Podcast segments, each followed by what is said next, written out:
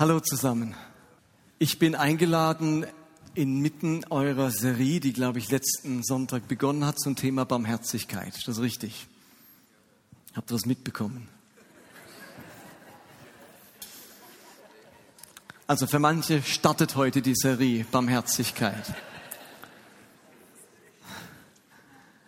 Und das Thema, ähm, das finde ich absolut wichtig, zentral, ist auch eines meiner Lieblingsthemen zum drüber predigen. Und ich bin wirklich der Überzeugung, die Kirche muss der barmherzigste Ort der Welt sein. Und das, das, das glaube ich, das sollte niemand besser können als wir. Barmherzig sein. Und das ist die Herausforderung, die es für uns gilt, weil das ist uns ja nicht in die Wiege gelegt. So viele sind uns, ähm, ist der Barmherzigkeit gegenüber konträr. Und ich würde euch gerne eine Geschichte auslegen aus dem Neuen Testament, die finde ich ganz viel über Barmherzigkeit oder über einzelne Aspekte von Barmherzigkeit was sagt. Eine Geschichte, die ihr sicher alle kennt. Wenn ihr eine Bibel habt, dann könnt ihr selbst aufschlagen Johannes Evangelium Kapitel 8, 1 bis 12. Und falls ihr eure Bibel aufschlagt, dann werdet ihr feststellen, nicht im iPhone, sondern in der richtigen Bibel, dass dieser Text in Klammern steht. Und Klammern, das hat eine Bedeutung, nämlich dieser Text ist in vielen alten Handschriften nicht überliefert. Der ist nicht so gut gesichert wie der Rest vom Neuen Testament. Und das liegt daran, dass dieser Text ungeheuer viel Sprengstoff hat. Der ist beim Abschreiben und bei der geistlichen Aussage, die darüber kommt, ist so manchem Mönch in seiner Kopierstube der Arm eingefroren und er hat es nicht gewagt, das abzuschreiben. Und so ist in vielen Handschriften dieser Text nicht enthalten und er ist revolutionär und gerade weil er so intensiv zum Thema Barmherzigkeit spricht. Ich lese ihn euch vor, er ist auch an der Leinwand. Am nächsten Morgen kehrte Jesus sehr früh zum Tempel zurück. Alle Leute dort versammelten sich um ihn. Er setzte sich und sprach zu ihnen über den Willen Gottes. Das ist ein wichtiger Zusammenhang. Jesus spricht über den Willen Gottes und in diesem Zusammenhang, er will vom Willen Gottes sprechen, passiert jetzt etwas. Vielleicht sagt diese Geschichte ganz viel über den Willen Gottes. Da führten die Gesetzeslehrer und Pharisäer eine Frau herbei, die beim Ehebruch ertappt worden war. Sie stellten sie in die Mitte und sagten zu Jesus Lehrer, oder sie haben wohl auf Aramäisch Rabbi gesagt, Rabbi, diese Frau wurde ertappt, als sie gerade Ehebruch beging. Im Gesetz schreibt Mose uns vor, dass eine solche Frau gesteinigt werden muss. Was sagst du dazu? Mit dieser Frage wollten sie ihm eine Falle stellen, um ihn anklagen zu können. Aber Jesus blickte sie nur, bückte sich nur und schrieb mit dem Finger auf die Erde. Als sie nicht aufhören wollten zu fragen, richtete er sich auf und sagte zu ihnen, wer von euch noch nie eine Sünde begangen hat, soll den ersten Stein auf sie werfen. Dann bückte er sich wieder und schrieb auf die Erde. Als sie das hörten, zog sich einer nach dem anderen zurück. Die Ältesten gingen zuerst. Zuletzt war Jesus allein mit der Frau, die immer noch dort stand. Er richtete sich wieder auf und fragte sie, Frau, wo sind sie geblieben? Ist keiner mehr da, um dich zu verurteilen? Keiner, Herr, antwortete sie. Da sagte Jesus, ich verurteile dich auch nicht. Du kannst gehen. Aber tu diese Sünde nicht mehr. Das ist die Geschichte, die ihr wahrscheinlich kennt. Das ist ein Stück Weltliteratur. Einzelne Sätze dieser Geschichte sind geflügelte Worte geworden. Und ich glaube, dass auch die geistliche Aussage dieses Textes sich relativ schnell erschließt. Ich muss euch keinen großen Vortrag halten, was Jesus hier meint. Ich würde euch gerne die Geschichte ein wenig erläutern, euch mit hineinnehmen in die damalige Zeit. Denn wenn wir den Hintergrund besser verstehen, erschließt sich vielleicht auch die geistliche Aussage noch etwas deutlicher oder klarer.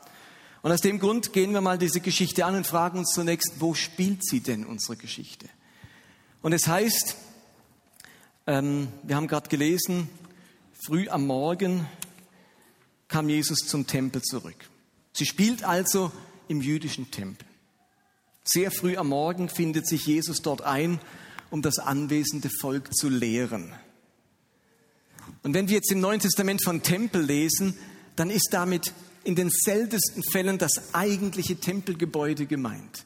Also der eigentliche Tempel, wo das Heiligtum und das Allerheiligste drin ist, dort hat sich sehr wenig abgespielt. Da ist vor allem der hohe Priester einmal im Jahr am Yom Kippur hineingegangen, am, am großen Versöhnungstag.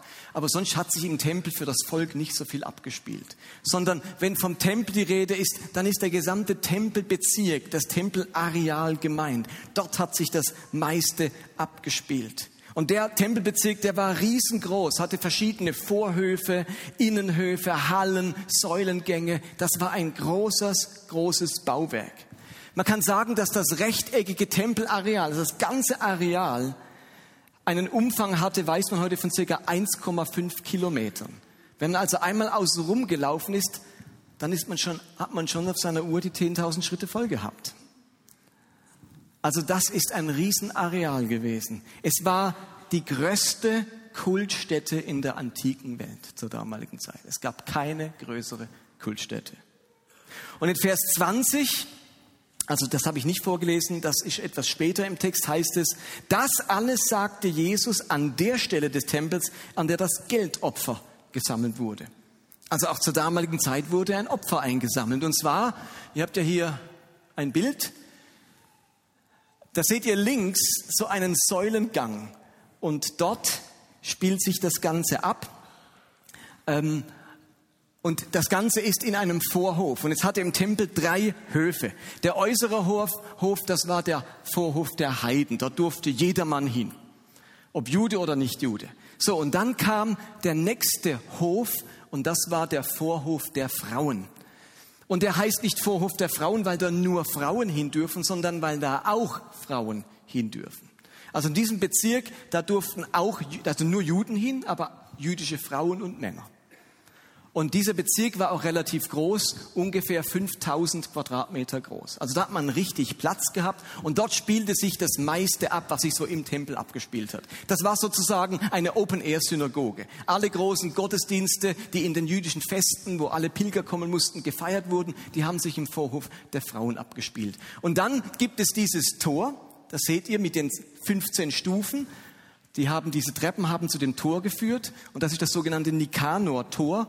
Und das Tor hat zum Vorhof der Männer geführt. Da durften dann nur noch die Männer hin. Aber weil da relativ, der war relativ eng, dieser Vorhof, dann sind die Männer meistens gleich im Vorhof der Frauen geblieben. Dort hat sich das eigentliche Leben abgespielt. Um diesen Vorhof der Frauen herum war ein Säulengang und an den Wänden dieses Säulengangs standen 13 Kisten, Opferkästen. Und die wurden Posaunen genannt, weil sie so geformt waren wie eine Posaune, also so nach oben. Und über, oben drüber war ein Schildchen, dort stand, für was man ein Opfer einwerfen konnte. Für die Witwen oder die Waisen oder die Armen. Und da standen 13 Stück und dann konnte man dort sein Opfer einwerfen. Und an dieser Stelle, dort hat Jesus gelehrt. Da saß er, heißt es im Text.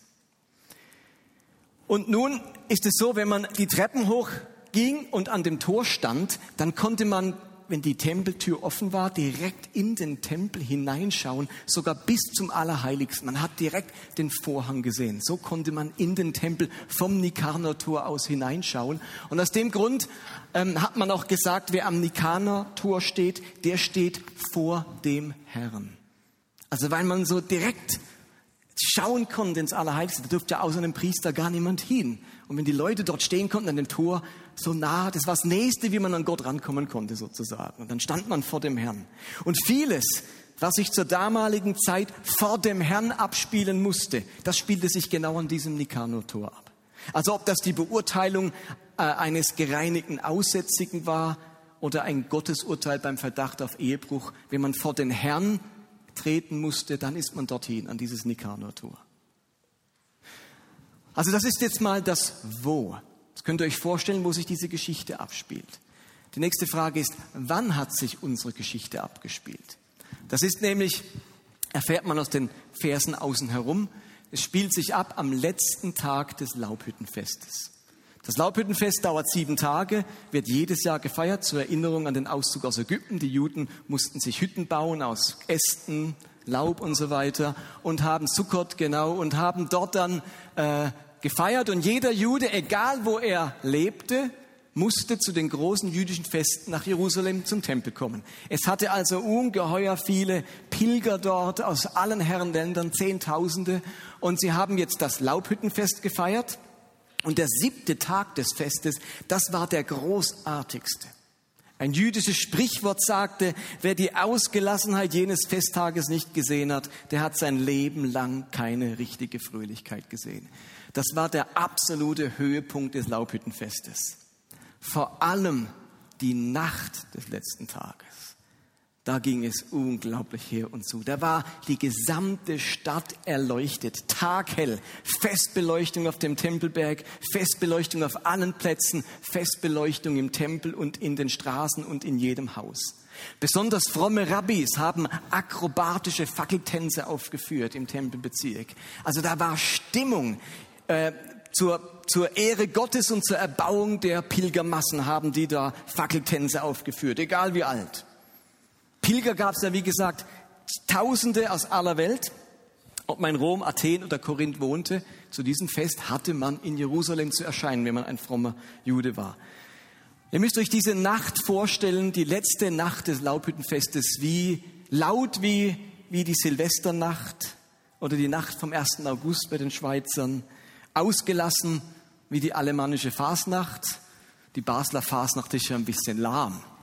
Irgendwie. Das ist, also da wird so gepfiffen und anständig. Das sind ja richtige Proben und Noten. Also hier müsste man nicht gerade über die Grenze ins Alemannische mit der Guggenmusik. Da ist da eine Stimmung oder und dann sind wir aber alles immer noch Berner und Basler und Alemannen. Ich habe keinen Vergleich zu den Orientalen, den Südländern der damaligen Zeit. Man kann die Nacht vielleicht eher vergleichen mit dem Karneval in Rio. So müsst ihr euch diese letzte Nacht vorstellen. Da ging, da steppt der Bär.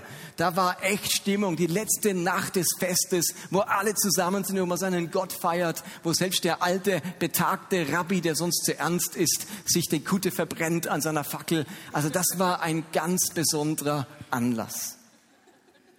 Aber natürlich war während dieser Nacht auch die jüdische Sittenpolizei ständig unterwegs. Im Vorhof der Frauen kam es immer wieder zu Zwischenfällen und irgendwann hat man dann die Frauen auf die Empore verbannt. Man hat dann eine Empore gebaut und da mussten dann die Frauen hin. Genützt hat es wahrscheinlich wenig. Ist ja unsere Geschichte ein Beispiel davon. Die Spürhunde, die in unserer Ver Geschichte die Verhaftung machen, das waren die Pharisäer und Schriftgelehrten. Sie waren fleißig unterwegs, um Tag und Nacht nach dem Rechten zu sehen, Sie waren erfüllt von brennender Sorge um, ihre, um, das, um das Seelenheil ihrer Zeitgenossen und um die Reinheit des öffentlichen und privaten Lebens. Und in dieser Nacht machen diese bewährten Sittenwächter einen guten Fang, einen hübschen Fang. Ein junges Mädchen haben sie in zärtlicher Umarmung mit einem fremden Mann überrascht. Und einem großen Zug führt man sie ab zum Gerichtshof und sie weiß, was ihr bevorsteht.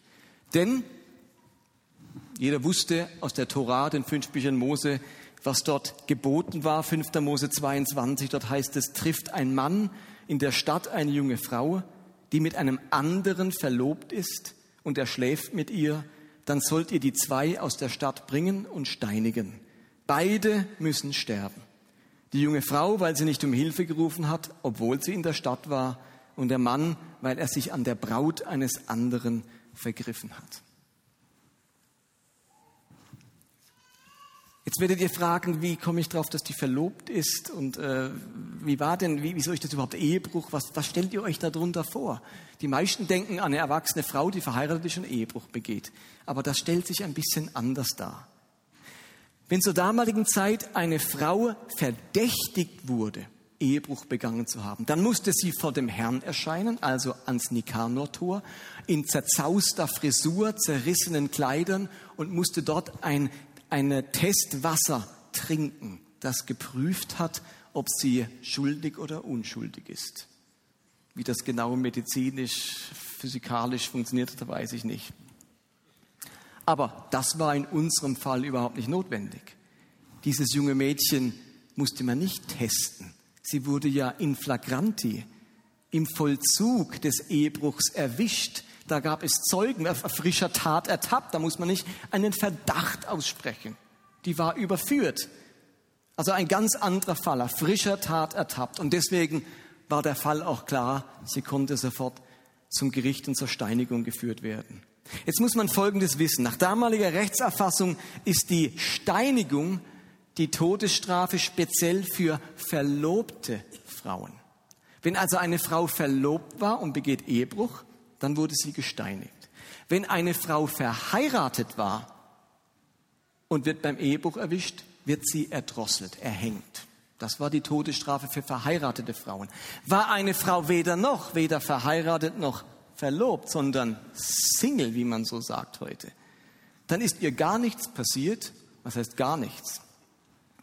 Dann wurde der Täter zum Vater der Frau gebracht. Er musste ihr den Brautpre dem Vater den Brautpreis bezahlen und die Frau heiraten. Wir lesen in Exodus 22, wie jemand eine noch nicht verlobte Frau verführt und mit ihr schläft, muss er den Brautpreis bezahlen und sie heiraten.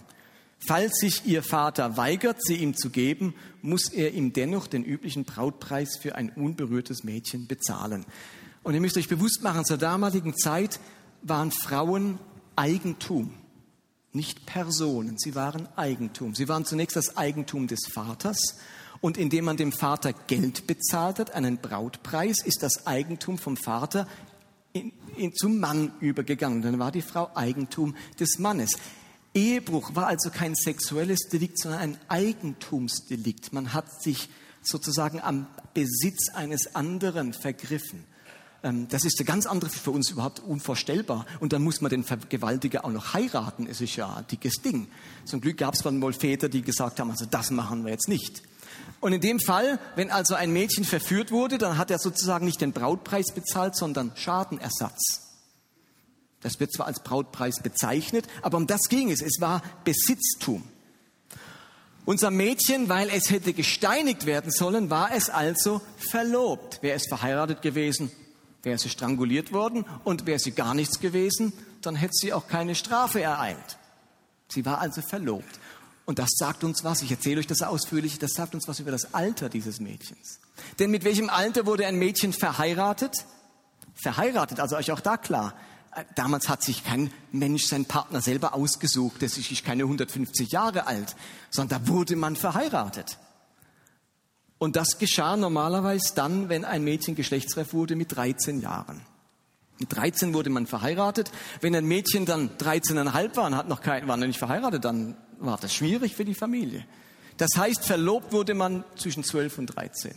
Dieses Mädchen ist verlobt, das heißt, sie ist zwischen 12 und 13 Jahre alt. Das ist keine gestandene Frau, erfahrene Frau, das ist ein blutjunges Mädchen.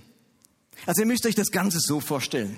Da ist touristischer Hochbetrieb des Laubhüttenfestes, der Laubhüttenwoche, das hektische Faschingstreiben der letzten Nacht und inmitten dieser verwirrten Wirbel ein blutjunges Ding, so hübsch, dass der Fremde gleich aufs Ganze geht, so hilflos und unerfahren, dass sie auf der Stelle erwischt und festgenommen wird.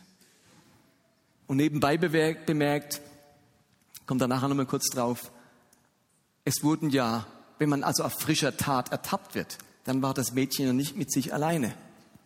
Da war ja ein Mann dabei. Wo ist denn dieser Mann in unserer Geschichte? Der hätte ja ganz genauso gesteinigt werden müssen. Euch das aufgefallen?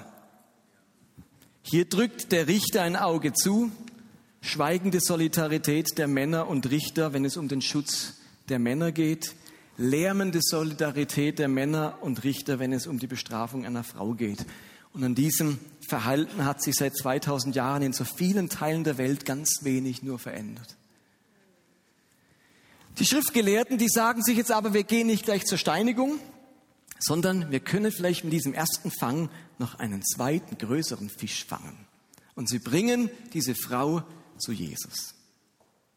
Sie wollen ihm eine Falle stellen, um etwas gegen ihn zu haben, wofür sie ihn ebenfalls anklagen könnten. Es heißt ja dann, sie bringen die Frau hin, Lehrer, was würdest du in dem Fall machen? Und heißt es, mit dieser Frage wollten sie ihm eine Falle stellen, um ihn anklagen zu können. Den schriftgelehrten Pharisäern war Jesus ein Dorn im Auge der hat sie dauernd provoziert. Nach ihrem Verständnis war Jesus ein Ketzer, ein Irrlehrer. Er kritisiert und bricht das Gesetz des Mose und darauf stand die Todesstrafe. Wenn er jetzt hier öffentlich in dieser ganzen Menge vor so vielen Zeugen etwas gegen Mose sagen würde, dann hätten wir ihn endlich überführt. Meine, dann wäre es allen klar, dass es ein Ketzer ist. Dann wären wir nicht länger die Einzigen, die das empfinden würden. Für sie bricht Jesus den, den Sabbat, er duldet und verteidigt den Sabbatbruch seiner Jünger, als sie da Ehren ausraufen, sagen sie, was machen deine Jünger da? Und dann sagt er, die raufen Ehren aus, lasst sie ruhig machen. Er fordert einen Geheilten auf in aller Form zum Sabbatbruch, indem er ihn sagt, nimm dein Bett und trage es nach Hause, was am Sabbat verboten war. Er kritisiert den Tempelgottesdienst. Er erlaubt Speisen, die Mose verbietet. Er verbietet die Ehescheidung, die Mose erlaubt. Andauernd macht das anders. Und die Leute regen sich tierisch auf. Und es gibt eine jüdische Schrift, die wurde verfasst kurz nach dem Tod Jesu und dort heißt es, also eine jüdische Schrift, am Rüsttag des Passafestes hat man Jesus von Nazareth gekreuzigt, weil er gezaubert und verführt und Israel zum Abfall verleitet hat. Das war die Haltung der Pharisäer und Schriftgelehrten Jesus gegenüber. Verführt, zaubert, der bringt alle zum Abfall. Wenn wir, wenn wir den gewähren lassen, dann endet es ganz schlecht für unsere Tempelgemeinschaft, für unsere Religiosität hier. Jetzt sind Sie gespannt, was Jesus zu den Strafparagraphen des Mose sagen wird. Sie stellen die Ehebrecherin in die Mitte zu Jesus.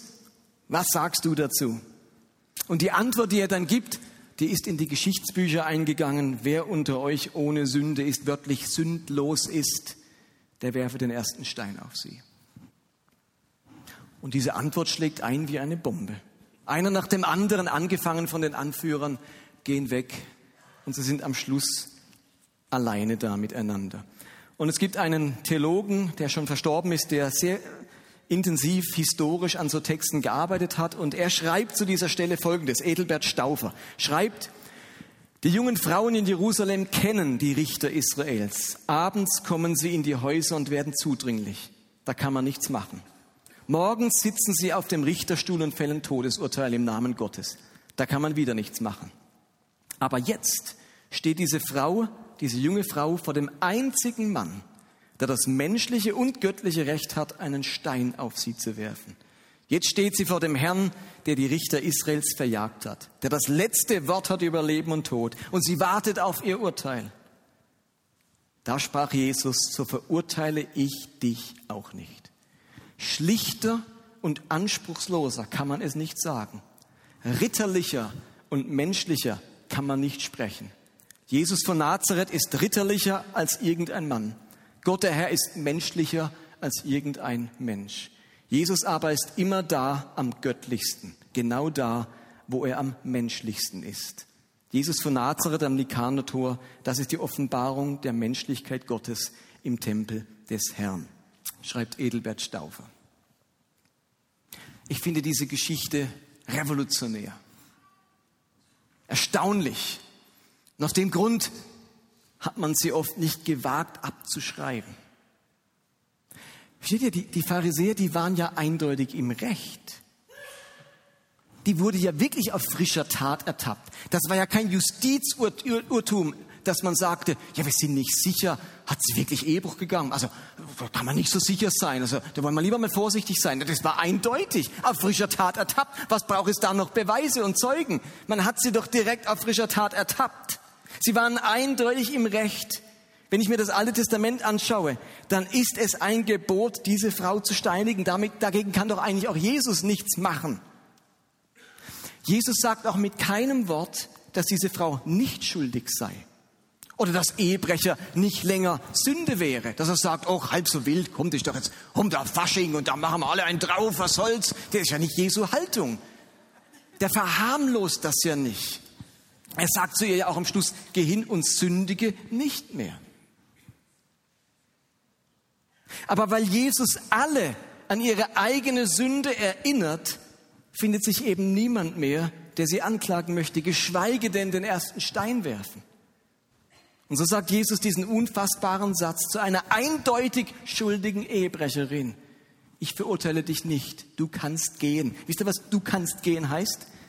Wenn ein Richter sagt, du kannst gehen, ist das Freispruch. Das ist ja eigentlich unangemessen, dass er sie freispricht. Sie hat ja wirklich was getan. Es gibt übrigens einen Witz, den verstehen eigentlich nur Katholiken, die an Maria Sündlosigkeit glauben. Ähm, da sagt Jesus auch, wer ohne Sünde ist, dann werfen den ersten Stein, fliegt von hinten ein Stein, trifft die Frau am Kopf, sagt Jesus, Mutter, musste das sein? Aber das versteht man nur, wenn man Katholik ist.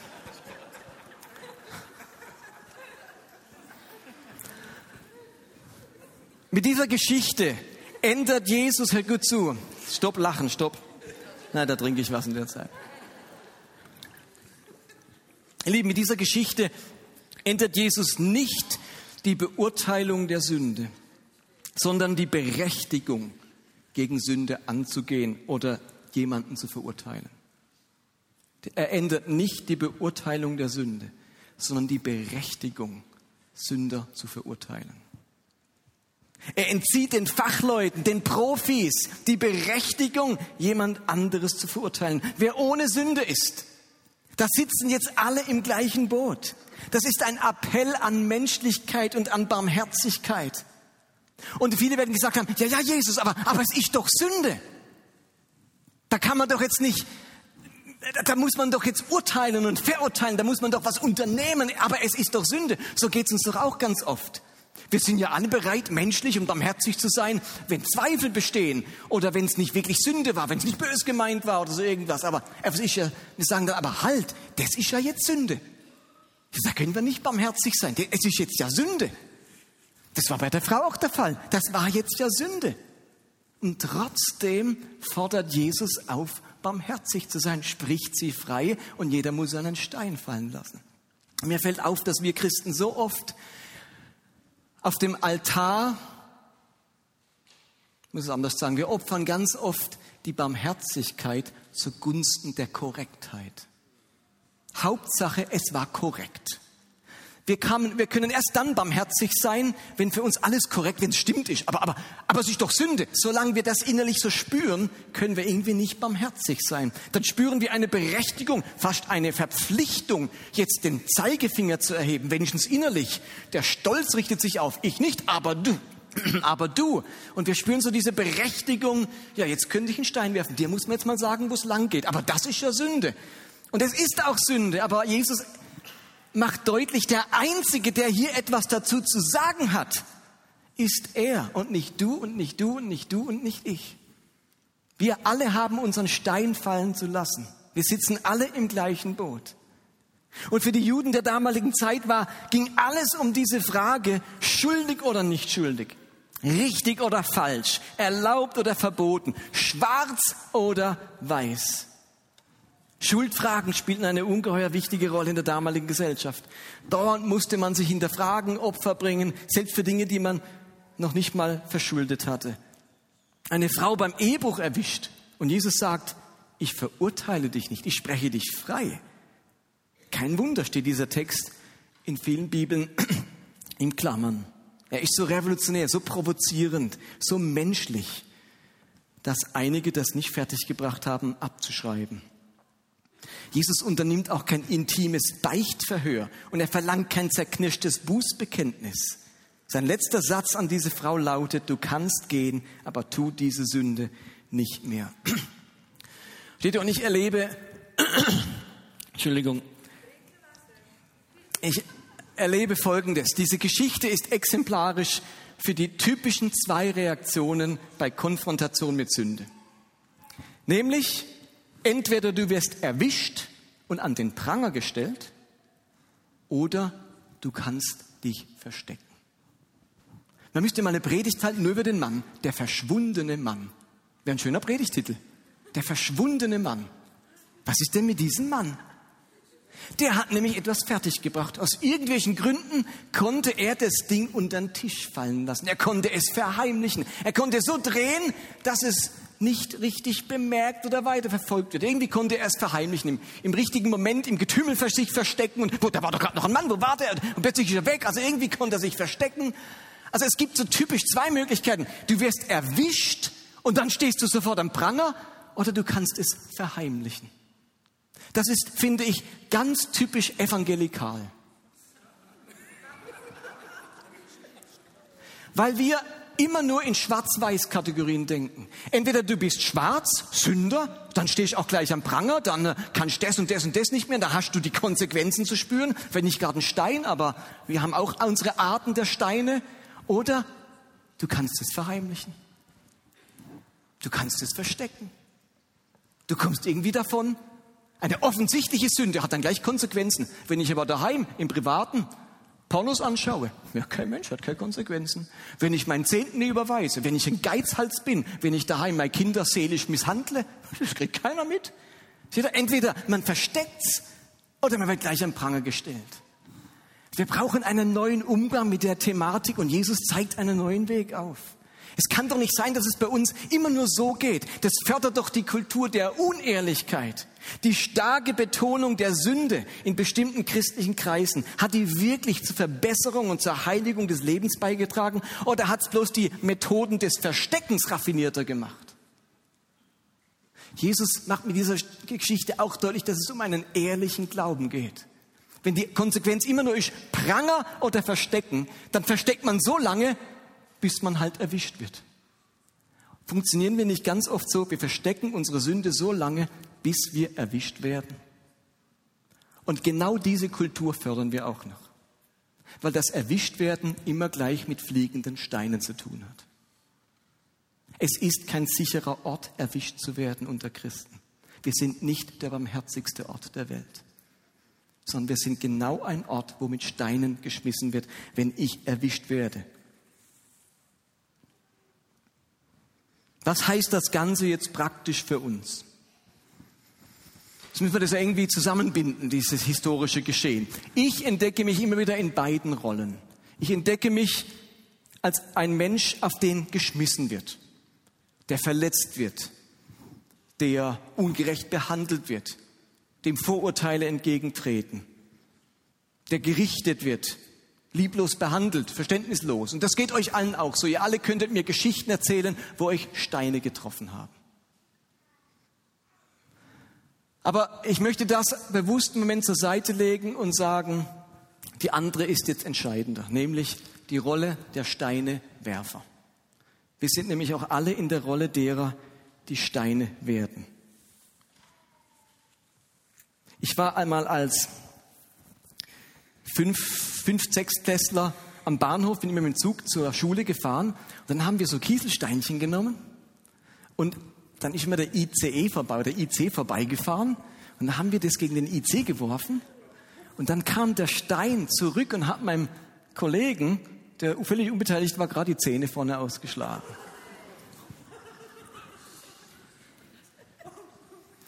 Also mit Steine werfen und wenn es dann noch verstärkt wird, das hat dann Konsequenzen. Da sind wir also immer wieder meisterlich drin. Jeder von uns hat in seinem Leben schon mit Steinen geworfen.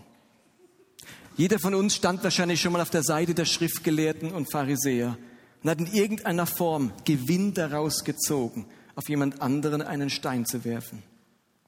Und ich würde gern diesen Gottesdienst mit euch nutzen, jeden von euch im Sinne Jesu aufzufordern, lass deinen Stein fallen. Am Eingang habt ihr alle so einen Stein bekommen. Also als ich sagte, ich komme, besorgt mir doch Kieselsteine, da dachte ich, es gibt so richtige Steine. Das sind ja, da kann man nicht mal einen Hund vertreiben mit dem Stein, geschweige denn jemand steinigen. Also nehmt doch mal euren Stein in die Hand, haltet ihn fest und streckt ihn hoch. Merkt ihr was?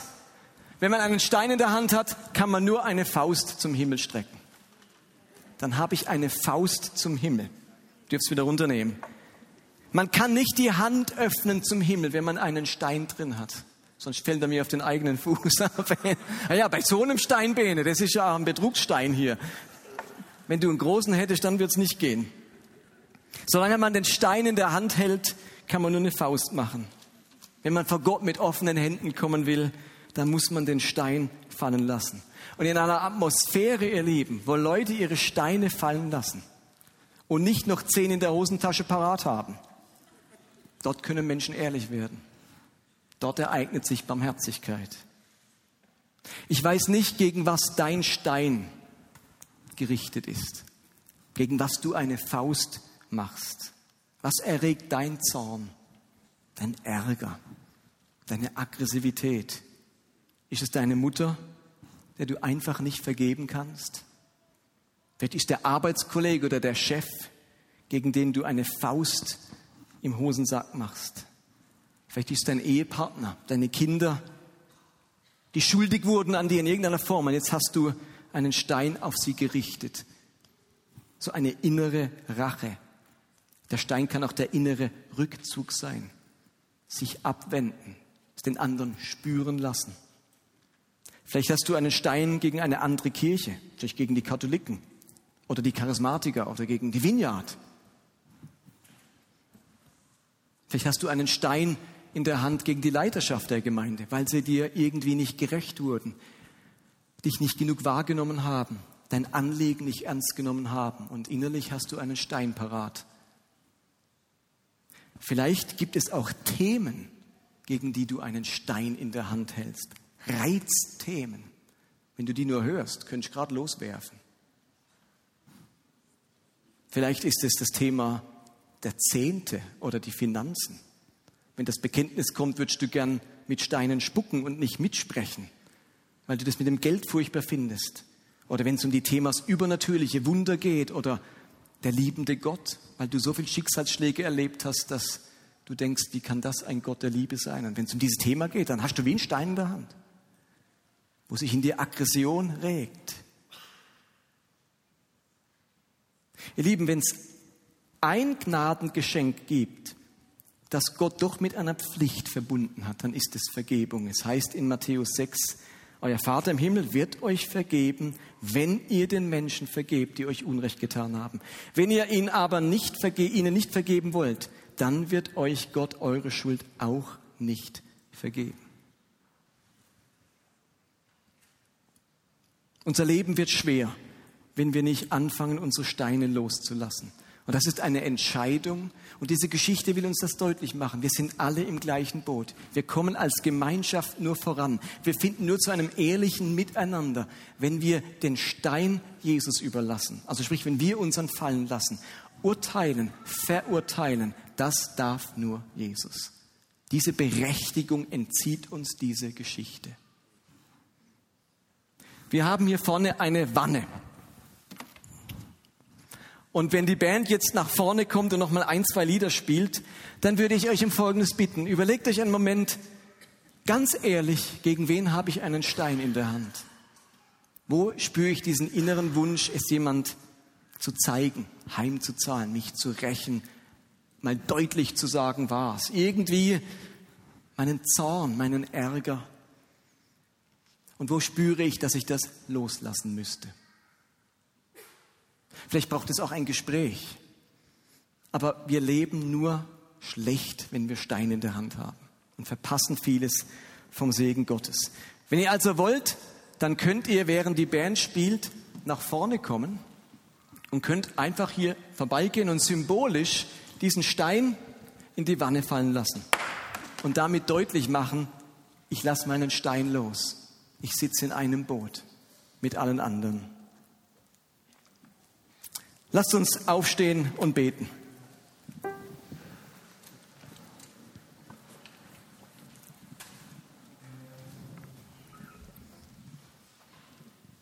Herr, du hast gesagt, wer ohne Sünde ist, werfe den ersten Stein.